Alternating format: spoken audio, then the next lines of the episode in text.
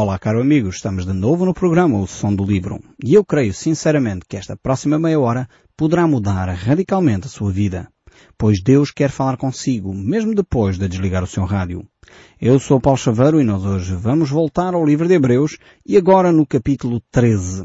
Este capítulo 13 de facto é um capítulo mais uma vez extraordinário, porque ele mais uma vez tem ensinamentos, eu não posso deixar de dizer isto, porque eles têm ensinamentos eh, constantes, importantes para o nosso dia a dia. Este capítulo 13 introduz aqui um assunto que eu creio que vai falar ao coração de cada um de nós. Fala acerca das relações interpessoais. Uh, o verso começa por dizer, o verso 1 deste capítulo 13, logo, seja constante o amor fraternal. Uh, só poderíamos fazer um programa inteiro só para falar deste versículo 1 eh, porque todo ele é riquíssimo. Se nós analisarmos eh, esta palavra, seja constante o amor, muitas vezes nós temos o amor flutuante. Ou seja, hoje estou bem disposto, uh, ofereço prendas à minha mulher, vou levá-la a jantar fora, ofereço prendas aos meus filhos, estou bem disposto, conto piadas, dou abraços, dou... pronto, ok mas no outro dia acordei mal disposto, já não estou tão bem disposto, o dia correu mal, então grito com este, grito com aquele. Muitas vezes nós somos assim, inconstantes. Ora hoje estamos bem dispostos, ora amanhã estamos mal dispostos, hoje fazemos assim, amanhã fazemos assado. E o texto bíblico diz aqui para nós sermos constantes no amor fraternal. Ou seja, na forma como nos relacionamos com os outros. Uh, infelizmente, às vezes nós uh, somos eh, constantes noutras coisas. Somos constantes na má disposição, somos constantes na, na, ira, somos constantes em falar torto para os outros e isso não deveríamos ser constantes. Nós temos que ser constantes no amor, no amor fraternal. E o amor não deve ser eh, tipo montanha russa, não é? Que hoje estou bem, amanhã estou mal. Depois segue a dizer ainda, não negligenciais a hospitalidade, pois alguns praticando-a sem saber, acolheram a anjos. Aqui temos um fator muito importante que diz muito ao nosso povo português. Nós somos realmente um povo hospitaleiro e infelizmente eh, por causa dos noticiários, daquilo que vamos ouvindo, da informação que vai chegando, o que acontece nos outros países, nós estamos a perder esta característica que era eh, fantástica no nosso povo, que é a hospitalidade, saber acolher bem. Começamos a ver já pessoas a serem mal dispostas, mesmo atendimento ao balcão. Às vezes vejo em lugares uh, do nosso país aí, porque de vez em quando costumo viajar para o norte e para o sul, pessoas quase mal criadas a atender os clientes ao balcão e deveríamos ser hospitaleiros. A hospitalidade aqui não tem a ver só com o acolher em casa, ainda que, de facto, a ideia principal é essa. Mas tem a ver a forma como acolhemos as pessoas. A forma como acolhemos aqueles que são estrangeiros entre nós. E aqui eh, deveríamos eh, repensar muito a nossa forma de acolher os imigrantes. Nós que fomos um povo de pessoas que tiveram que sair nos anos 70, anos 60, anos 80, saímos muito para o estrangeiro porque o nosso país não oferecia condições de qualidade de vida, hoje temos dificuldade em acolher aqueles que chegam até nós vindos de, outros, de outras partes do mundo. Deveríamos ser hospitaleiros, não negligenciar o acolhimento, não negligenciar a hospitalidade e também não negligenciar isso na nossa própria casa, ou seja, acolher pessoas, saber levar amigos para casa, termos um bom almoço juntos, termos uma boa tarde de domingo ou um bom sábado passado com os amigos, é vital para a nossa sanidade, para o nosso equilíbrio emocional e muitas vezes nós desprezamos isso. E sabem o que é que acontece depois a seguir? Muitos de nós sentimos-nos sós e instala-se a solidão no nosso coração.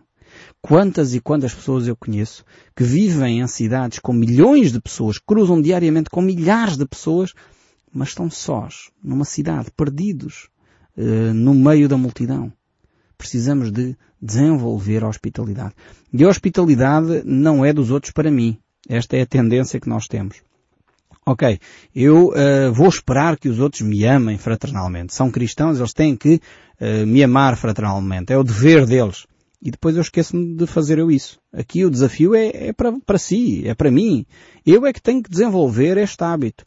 Ainda que às vezes é, é difícil. Quando nós eh, muitas vezes convidamos pessoas para a nossa casa e, e se calhar raramente somos convidados, às vezes é desanimador. Ficamos tristes porque é que as outras pessoas não nos convidam, porque é que as pessoas, eh, enfim, às vezes não, não são hospitaleiras, não nos telefonam, não nos ligam, não nos escrevem. E ficamos se calhar desanimados quando muitas vezes nós fazemos, temos essa iniciativa. Mas o facto dos outros não fazerem, eh, não nos dá o direito, não nos dá espaço para nós desobedecermos às Escrituras. Devemos ser hospitaleiros para com os outros. Depois o texto segue e diz, lembrai-vos dos encarcerados como que presos com eles. Lembrai-vos dos que sofrem maus tratos, como se com efeito vós mesmos em pessoas fossem os maltratados.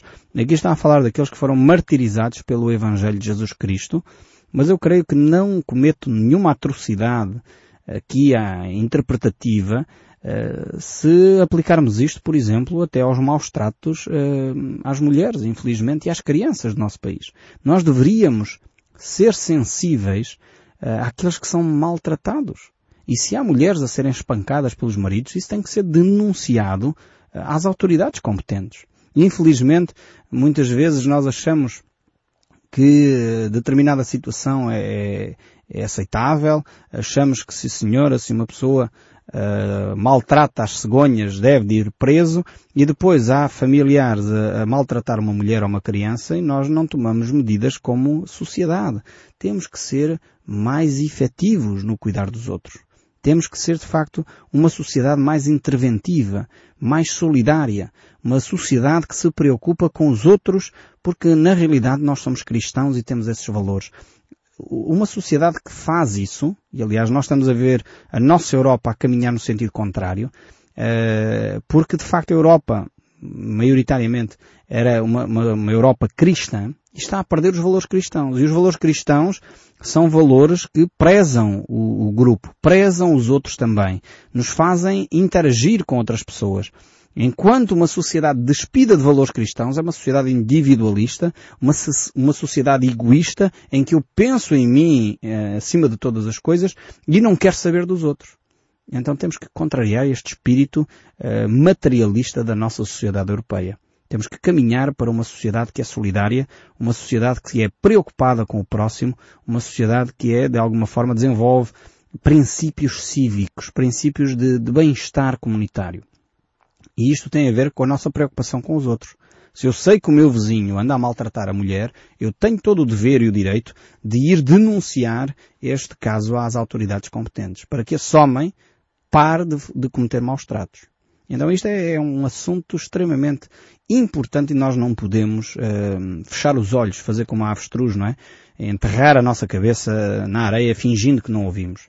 Ainda bem que, de facto, o, esta questão dos maus tratos já é considerado um crime público e qualquer pessoa pode denunciar. Eu espero é que as nossas autoridades, infelizmente, nem sempre estão bem preparadas para acolher este tipo de denúncias e deveriam de agir de uma forma mais célere, deveriam de agir de uma forma mais adequada a este tipo de situações. Não podemos dizer, ah, isto é, é cultural. Não é nada cultural. É maus tratos e é crime e tem que ser condenado. Então, lembremos-nos daqueles que sofrem maus tratos como se fôssemos nós mesmos a sofrer esses maus tratos, diz aqui as Escrituras.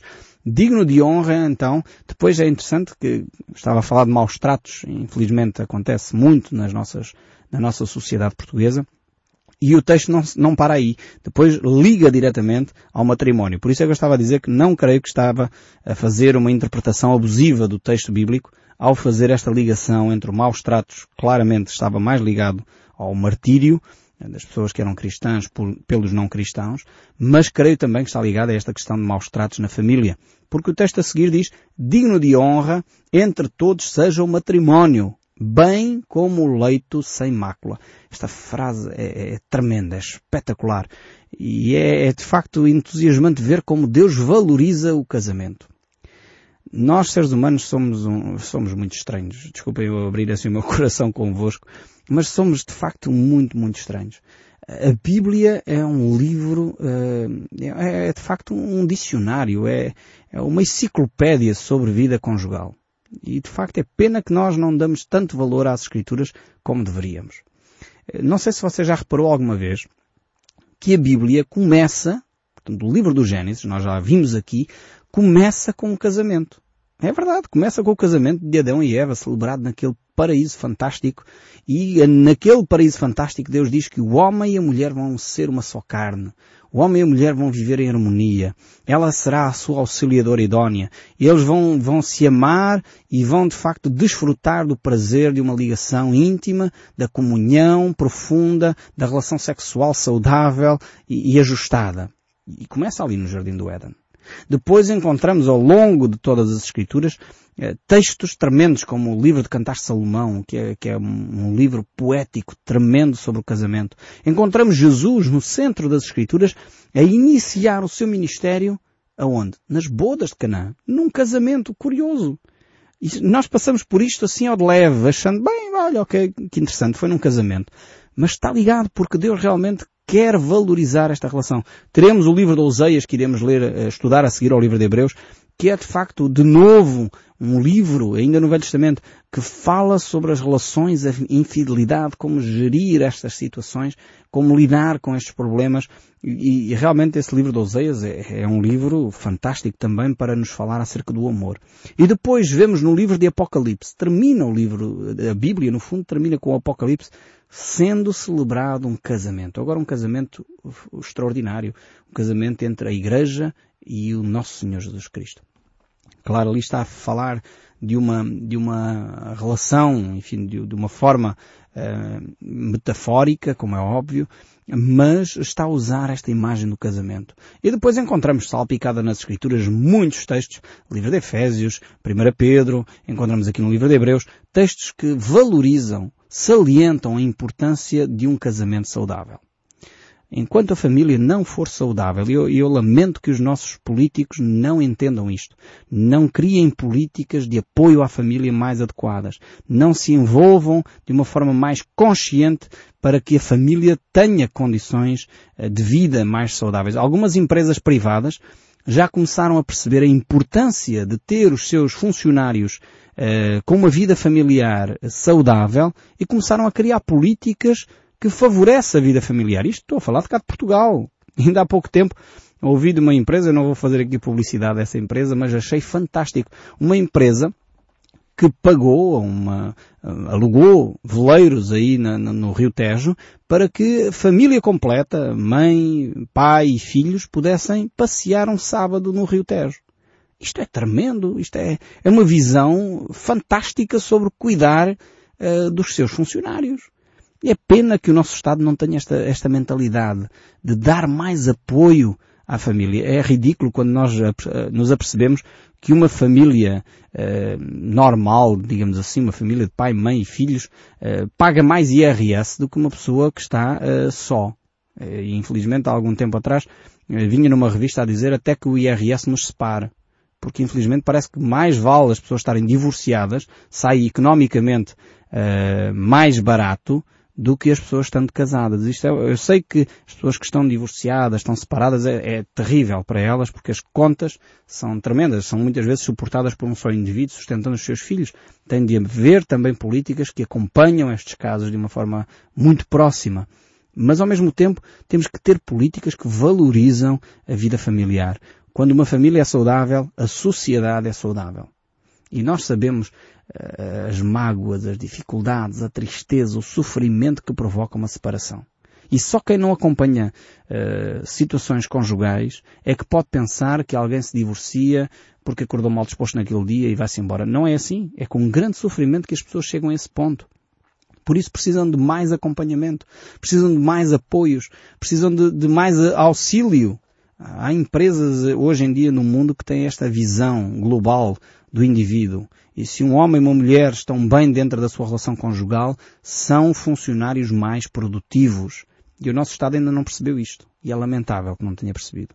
Então é, é, importante criar políticas que sejam favoráveis à família, criar espaços onde a família pode, no fundo, ter um período de lazer a baixo custo para poder desenvolver os seus laços uh, familiares, para poder desenvolver a sua harmonia conjugal. O texto bíblico aqui é tremendo. Diz, digno de honra entre todos seja um matrimónio bem como o leito sem mácula. E aqui estamos a falar também de uma relação sexual saudável.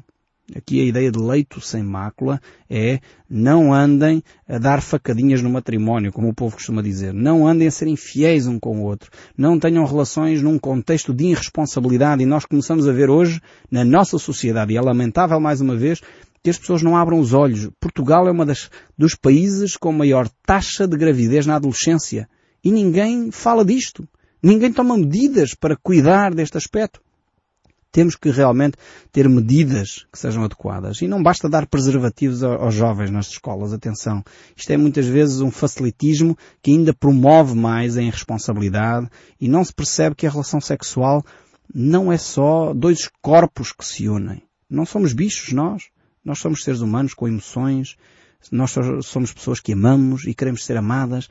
E o relacionamento sexual tem que ser responsável, tem que ser uma relação de duas pessoas que se amam profundamente e querem montar um projeto de vida comum. Não é duas pessoas que se cruzam num bar, não sabem o nome um do outro e vão para a cama e no outro dia cada um segue o seu caminho. Isto tem marcas profundas na, na, nas emoções, no ser, e não podemos desvalorizar este aspecto.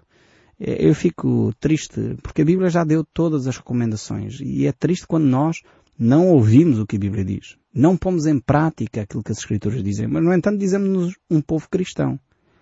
E depois não colocamos em prática aquilo que é elementar nas Escrituras.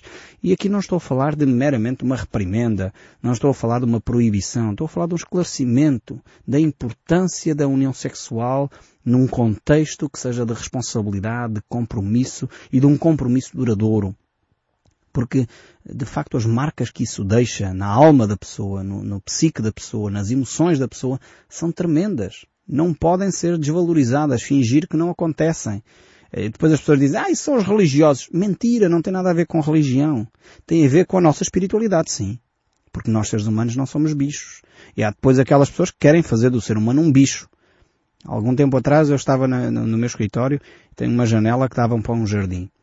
Eh, e, e naquele jardim estavam ali uns pombos e estava na altura da, da, procriação e o pombo andava em cima de uma pomba, depois ia para a outra e andava ali, tranquilo da vida, como, enfim, como os animais fazem. E eu pensei, às vezes é isto que querem fazer das pessoas. Acham que um homem ou uma mulher pode ter relações com vários parceiros sem que isso tenha qualquer problema de consciência, sem que isso tenha mexido com as emoções da pessoa. É tornar-nos cada vez mais animais. E nós não somos animais. Mesmo aqueles que acreditam na teoria da evolução deveriam pensar que nós saímos desse processo para nos tornarmos eh, chamados homo, homo sapiens.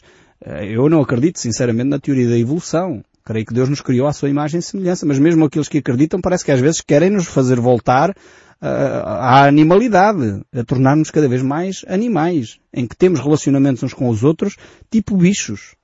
Mas enfim, deixemos estes comentários e voltemos aqui ao texto bíblico, ele de facto deixa-nos recomendação tremenda sobre a forma como podemos viver um casamento saudável, um casamento que agrada a Deus e um casamento acima de tudo que seja mais feliz, mais prazeroso para o casal. Por isso diz o texto bíblico, porque Deus julgará os impuros e os adultos.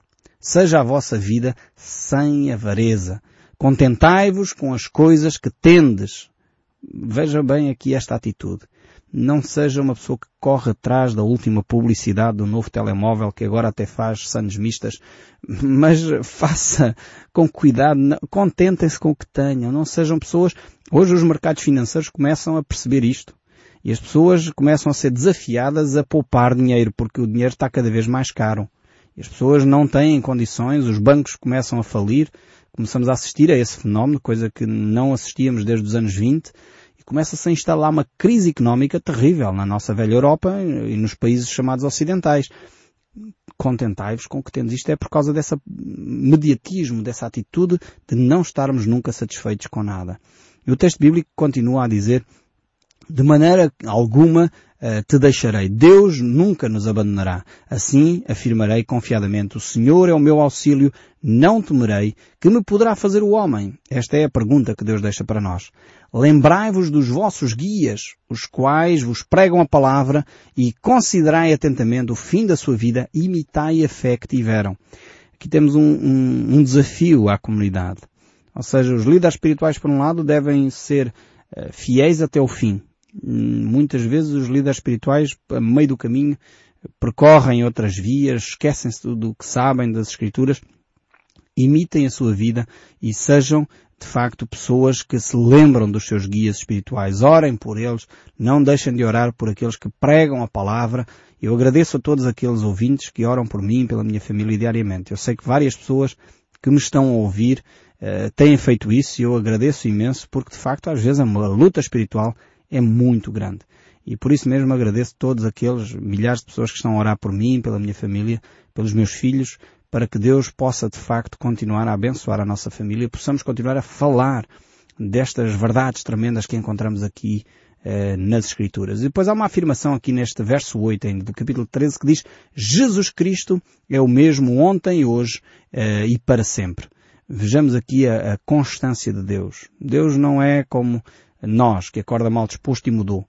Jesus Cristo, Deus, é de facto um ser estável, um ser em quem podemos confiar. Verso 9 diz ainda, não vos deixeis envolver por doutrinas várias e estranhas, porquanto o que vale é estar de coração confirmado com a graça e não nos alimentemos, pois nunca tivemos proveito os que com isso se preocuparam.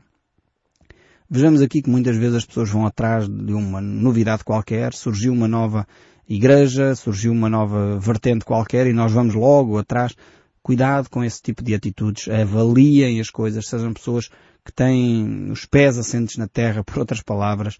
Sejam criteriosos na forma como aderem a determinados grupos.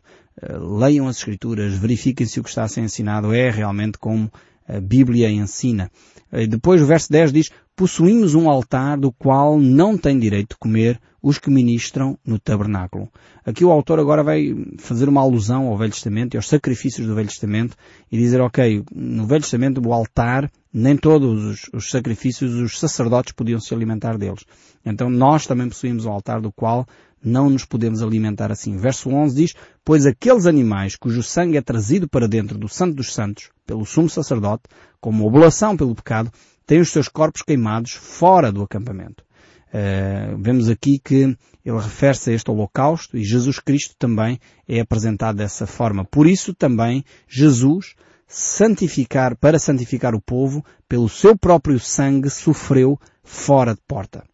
Ou seja, Jesus Cristo manifestou, foi como este Cordeiro de Deus que tira o pecado do mundo e ele próprio foi uh, sacrificado fora do arraial. Então, como Jesus Cristo foi sacrificado fora, saiamos, pois, a Ele, fora do arraial, levando assim o seu vitupério. Saiamos então a Jesus Cristo, a esse encontro pessoal com Deus, para podermos nos identificar com Ele.